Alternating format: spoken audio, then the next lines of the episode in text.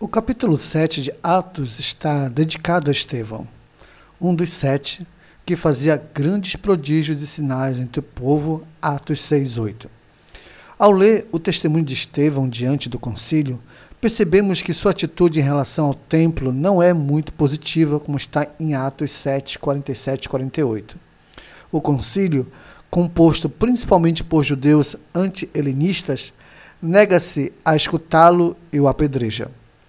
Isso contrasta com o modo que o mesmo concílio havia tratado Pedro e João, que foram postos em liberdade depois de serem açoitados, como está em Atos 5,40.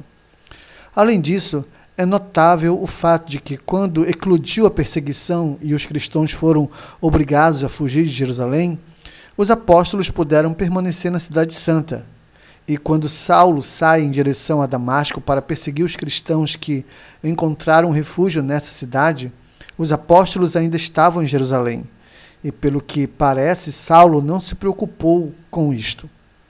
Tudo isso nos leva a concluir que os membros do concílio e o sumo sacerdote se preocupavam mais pelos cristãos gregos do que pelos hebreus. Como dissemos anteriormente, tanto uns como os outros eram de origem judaica, e não havia dúvidas de que os membros do concílio viam no cristianismo uma heresia que era necessário combater. Mas, a princípio, essa posição parece ter sido dirigida principalmente contra os judeus gregos que se haviam feito cristãos. E, posteriormente, no capítulo 12 de Atos, é que a perseguição desaba contra os apóstolos. Imediatamente, depois de narrar o testemunho e morte de Estevão, o livro de Atos passa a nos contar a atividade missionária de Filipe, outro dos sete. Filipe funda uma igreja em Samaria e os apóstolos enviam Pedro e João para supervisionar o trabalho de Filipe. Logo, torna-se patente que já vai começando a se formar uma igreja fora do âmbito da Judéia.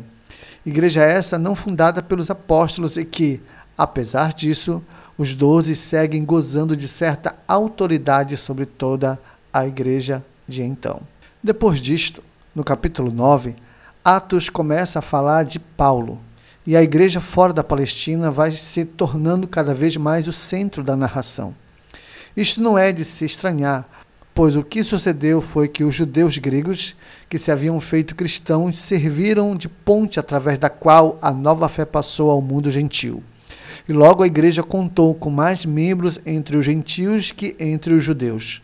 Portanto, a maior parte de nossa história será contada sobre o cristianismo entre os gentios. Mas, apesar disso, não podemos nos esquecer daquela primeira igreja, da qual chega até nós apenas em pequenos traços limitados, mas que tem grande importância para a história do cristianismo.